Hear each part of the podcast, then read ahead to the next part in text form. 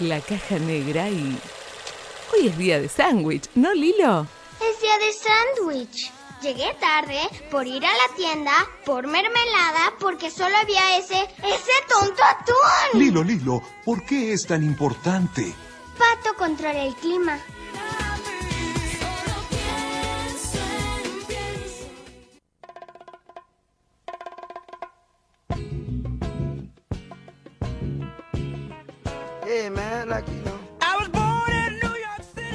Volvemos a la caja negra para hablar de la película que estuvimos mostrando por las redes sociales, Malcolm and Mary, una película que estrenó hace muy poquito, hace una semana, el 5 de febrero de 2021, de la mano de Netflix. Se encuentra dirigida por Sam Levinson, quien ya hablamos de este director con la serie Euphoria, y protagonizada por Zendaya, también de Euphoria, y John David Washington, que hace muy poco también salió ese nombre en la caja negra, no por ser el hijo de, sino por la película Tenet. Es el hijo de Denzel Washington. Es el hijo. Nunca se olviden, porque es mucho mejor actor que Denzel Washington. ¿Vos decís? Sí, Denzel Washington yo lo banco. Tiene buenas pelis. Hombre miré, llamas. miré todas sus películas. Miré, So- miré todas las películas de Denzel Washington. Lo banco a muerte. Pero este loco como que tiene mucho más. Pero son dos perfiles Actuación, distintos, obvio, digamos. obvio. o sea, yo no, no sé si lo veo a. Denzel Washi- Washington interpretando a este papel que hizo acá el amigo John David y, a- y viceversa. No sé si tienen pasta para este, cambiarse de papeles ahí. Ojo, ojo, No que, sé. ojo que con Tenet ya entró en el mundo de la acción el hijo. Y la Es verdad. rompió. Yo por eso te digo. Yo por eso te digo. Eh, mirá que lo banco a Denzel y todos sus clásicos, ¿no? De, de todo lo que hizo, pero como que el hijo le, le viene a pasar por encima. Pero bueno, nada. Igual recién empieza, me parece. O sea, es como está en su etapa Obvio, más obvio. temprana. Hay que ver este, si se mantiene ahí el éxito y las ganas de, de crecer, como lo hizo Washington hasta ahora. Sí, eso es cierto. ¿Eh? No Eso sé. Volviendo un poco. Nos fuimos, nos fuimos. Volvamos. Volviendo un poco para lo que es Malcolm and Mary, eh, se trata de un cineasta interpretado por John David Washington que regresa a casa con su novia después de celebrar una- la premier de su cinta, que es aclamada por la crítica y él está muy feliz, pero a lo largo de la noche van quedando como un cabo suelto de lo que pasó en el evento y se pudre todo en la pareja. Y bueno, durante esa noche tienen que resolver sus problemas. Claro, hay como conflictos internos dentro de, la pareja, todo a raíz de que él, ga- él gana, ¿no? El premio, esto que estuvo laburando mucho, llega a la casa y como que la, este, la, novia, digamos, de ese momento que está interpretado por Zendaya, estaba como un poco enojado porque agradeció como a todo el elenco, a todos los productores, a qué sé yo, este, no sé, hasta los a la gente que, que- que trabaja en maquillaje, y pero a ella no.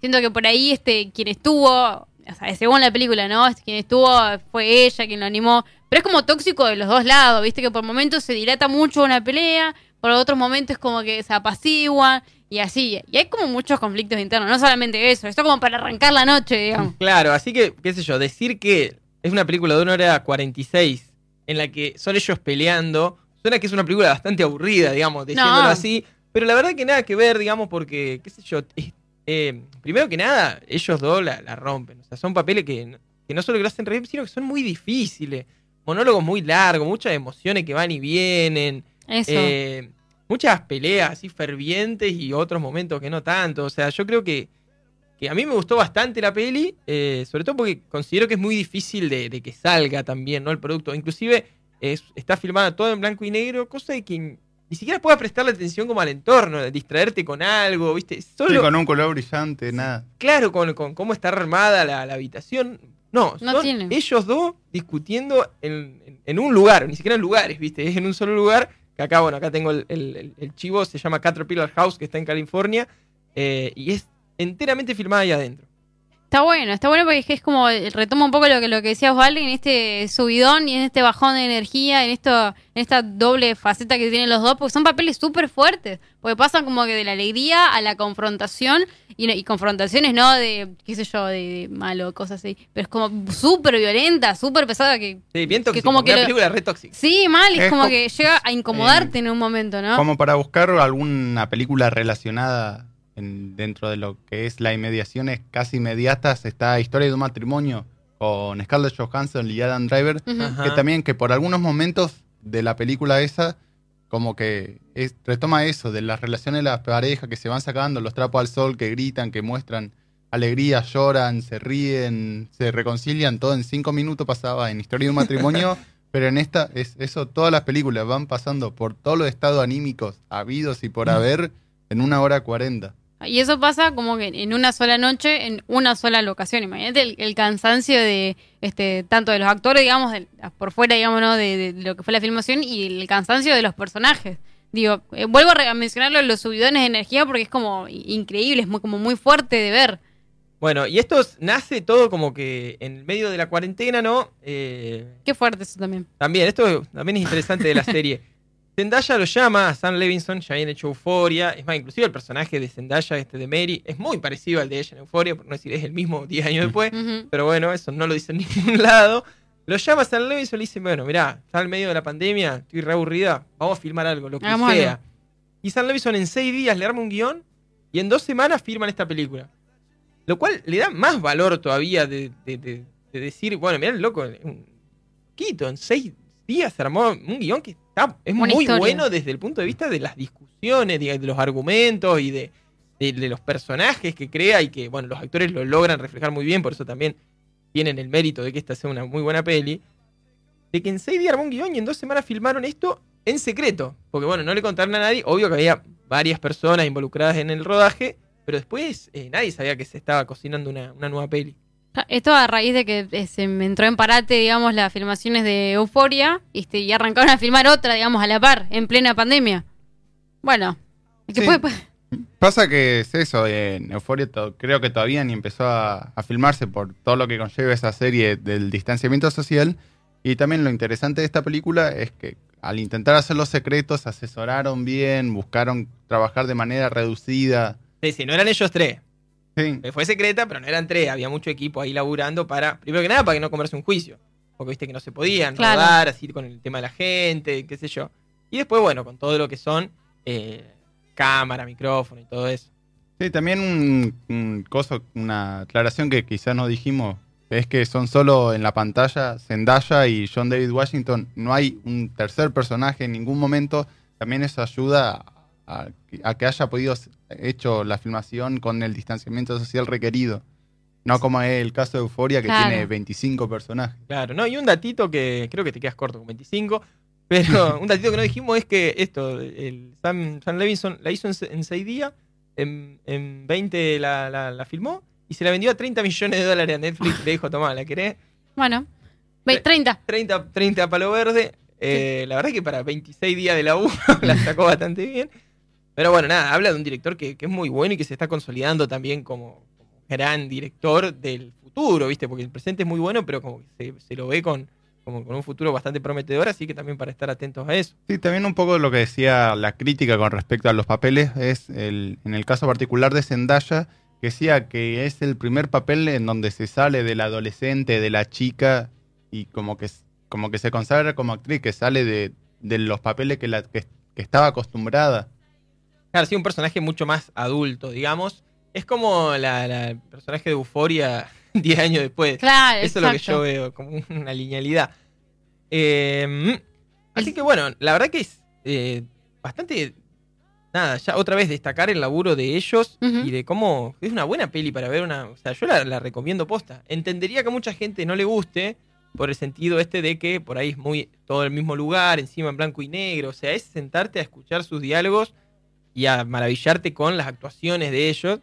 Pero Claro. bueno, no hay, hay muy poca acción, no sé. O sea, si, bu- si buscan ver, este, no sé, este, locaciones, movimientos de cámara, algo como planos extraordinario. generales gigantes de paisaje, no, olvídense. No va a haber, hay Ah. como otras cosas para justamente contemplar dentro de esta producción. No es una producción, este, eh, ¿cómo decir? Extraordinaria. Sí, también poner lo que se me viene a mí en la mente cuando vi la película es en la trilogía antes, antes del amanecer, anochecer, que el protagonista era el diálogo, que venía acompañado de Julie Depli y de Ethan Hawke todo. Pero a- al ser filmado en Europa, que iban caminando por toda la ciudad, recorriéndolo, como que se hacía más dinámico, te podías perder en los paisajes a medida que iban hablando. Acá son ellos dos encerrados y actúen y rompanla porque de esto depende la película. Y otra Y lo cosita hicieron. que. Nada, perdón, pero otra cosita que quería destacar es que el personaje de, de John David Washington, el, el cineasta, ¿no? Hace como. Está muy bueno también porque tiene como una visión muy particular del cine. O no sé si tan particular, pero todo el tiempo está criticando a- al cine como industria, ¿viste? Él todo el tiempo dice, pero bueno, yo hice una película porque quiero transmitir un mensaje. dice esto no es una cuestión de, de- de política o de marketing o de qué sé yo, ¿viste?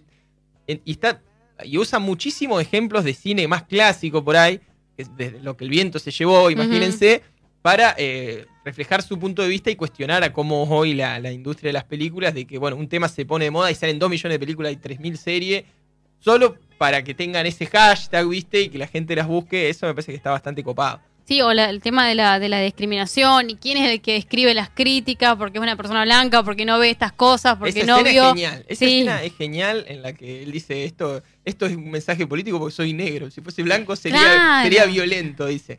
Tremendo. Porque, Pero bueno, No sé, es que son como 15 minutos de él haciendo como un monólogo. Y lo peor de todo es que la, la- la crítica no es que se centra en algo negativo, sino que es totalmente lo contrario. Y es como que tampoco termina de, de- de convencerle por todas estas cosas que vos decís. Pero no, no, es- las interpretaciones son realmente un- una, una bomba. Y creo que es lo, lo- lo destacable de esto. hay un muy buen guion con Sí. muy buenas actuaciones. Yo creo que es en una película que solo se basa en eso, porque no tiene fotografía, o sea, no tiene gran fotografía, no Claro. tiene gran montaje, hace que la película sea un 10 en lo que buscó, ¿viste? Después sí, puede no gustar por el hecho mismo del formato.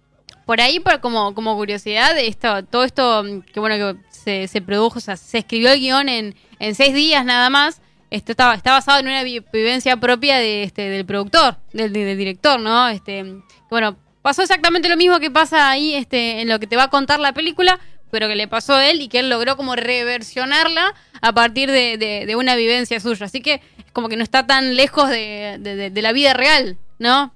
No sé, no da tanto detalle, pero bueno, nada. Este, como datitos ahí de, color, como curiosidad, está basado en una vivencia este, suya. Así que, bueno, no sé, no sé si dijeron algo ustedes, si les gustó, si no les gustó, si de- del 1 al 10, si no hacen eso, cómo, cómo fue verla Malcolm and Mary. A mí me pasa que es como que pienso lo mismo que vos, como que te tiene que gustar y tenés que entender por qué está en blanco y negro, ¿no? Si por ahí uno se sienta a ver y dice, oh, bueno, qué garrón porque no, no hay variación. Lo más. Claro, porque por momentos sí te puede generar como ese plomazo de querer ver algo más, pero como que al toque lo compensa con estas discusiones de, este, de gran nivel, de alto voltaje, te diría. Este, para mí me gustó, me pareció súper interesante. Algo nuevo, algo distinto, me parece. ¿También? Sí, también me, me gustó el, el hecho eso, de las películas que, que las interpretaciones Claro. tienen que ser el protagonista, se tienen que mantener a lo largo de lo que dure. Mencionaba la trilogía Antes del Amanecer y todas esas, que, que- que son los diálogos lo que hacen a la película y, y si fueran otros actores quizá no les salía, así que muy buena elección de Sam Levinson con Zendaya y Zendaya por proponerlo y, Claro. y Bien John David Zendaya. Washington. Así- Convenciéndolo. Y en función de esto, Malcolm and Mary, eh, pensamos también, o por lo menos pensaba, en películas que pasan en un solo lugar. Viste que es casi como un subgénero. A mí, viendo esta peli Malcolm and Mary, me hacía acordar mucho a la Venus de las Pieles, Venus in Furs, del 2013 de Polanski. No porque tenga que ver, o, o ni siquiera en blanco y negro la de Polanski, pero es eso, es en una, en una obra de teatro en el escenario, dos personas, todo el tiempo. Eh, que bueno, Polanski ya lo había hecho casi con el inquilino que está en el departamento, pero este es como mucho más micro el espacio. Eh, entonces pensábamos en películas que pasan en un solo lugar. No sé si a la gente se le ocurre, ahí también nos pueden comentar en la caja negra eh, cine en Twitch. Eh, 12 Angry Men, eh, La ventana indiscreta, indiscreta de Hitchcock, Buen Ujú. Ángel Exterminador de Buñuel, son como unos clásicos que pasan en un cuartito, en un cuartito muy pequeño. También pensando en algunas más eh, contemporáneas, bueno, 127 horas de Danny Boyle, la del tipo de la de Jane Franco que queda allá en la montaña, por Sí. Jane que había todo un mambo con Scooby-Doo, pero no me lo acuerdo, no sé si se acuerdan la peli. Nada, ¿Por qué mamá con. Scooby-Doo? Nada, What? acuérdense lo que les digo. Dale. Y pensaba en Drive del 2012, que está Ryan Gosling en el auto. Una película que transcurre entera en el auto de Ryan Gosling manejando y comunicándose con gente. Eh, así que bueno, nada, pensaba en esto. Películas, eh, acá me dicen Clímax, me, me tiran. Mm. va por ahí. En el cubo está también, hay una peli. The Cube. The Cube, esa misma. Sí, a mí se me ocurre una, pero ya no se va del género drama, suspenso, Obvio. que es en, en Tok Tok, en la española, que es todo en el consultorio del psicoanalista.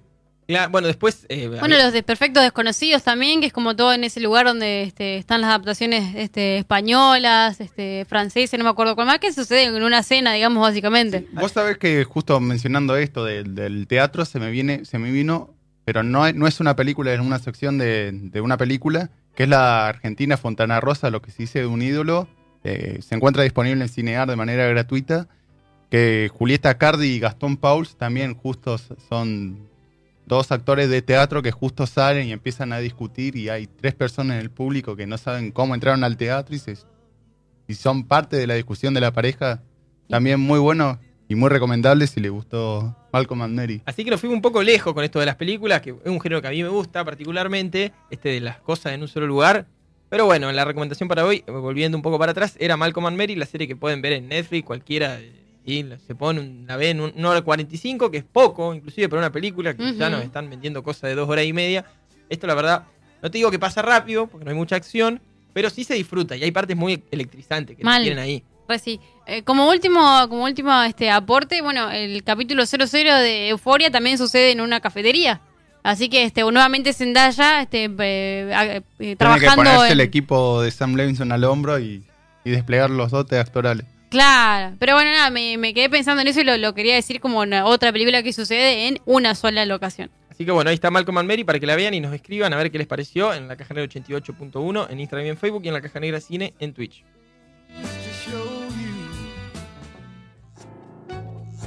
Estuviste un año en la selva, solo, hablándole a una cámara de televisión apagada. La caja negra.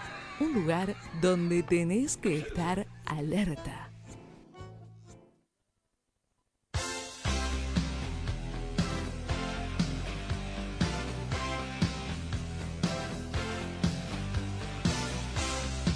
Y bueno, de esta manera llegamos al final de este programa de La Caja Negra, un poco con, bueno, con algunas series, con algunas, una peli también, con Malcolm and Mary y bueno, los estrenos que mencionamos también al principio. Agradecemos a todos los que se suman siempre que no- nos escriben también, no solo ahora en Twitch que estamos en vivo, sino en las redes, en Instagram, en Facebook, en La Caja Negra 88.1 durante la semana. Es verdad. ¿eh? y se suban ahí a los juegos que hay, hay hay una banda de cosas. Y bueno, nada, recordar que eso los miércoles a las 20 horas en Twitch es miércoles de clásicos, así que los que les gusta por ahí ese tipo de cine, entra ahí a la caja negra cine. Y, y también podemos ir anticipando que se viene la noche de terror. Ay, sí, por favor. Ahí sí, falta, sí, sí, falta sí. que se pongan de acuerdo acá un par, que- de, un par de eslabones del, del proceso, pero, pero se vienen las noches de terror, hay, varias ideas, así que... Es un hecho. Si a la gente que le gusta el terror, también puede recomendar en Twitch, ¿eh? decir, che, me gustaría ver esto y ver si se puede. Y bueno, y ahí este, hacemos la. El, este, el el- cine el clásico estreno. empezó con, con lo que quería el público, con Chaplin. Claro. Preguntamos varias opciones de qué quería que empiece.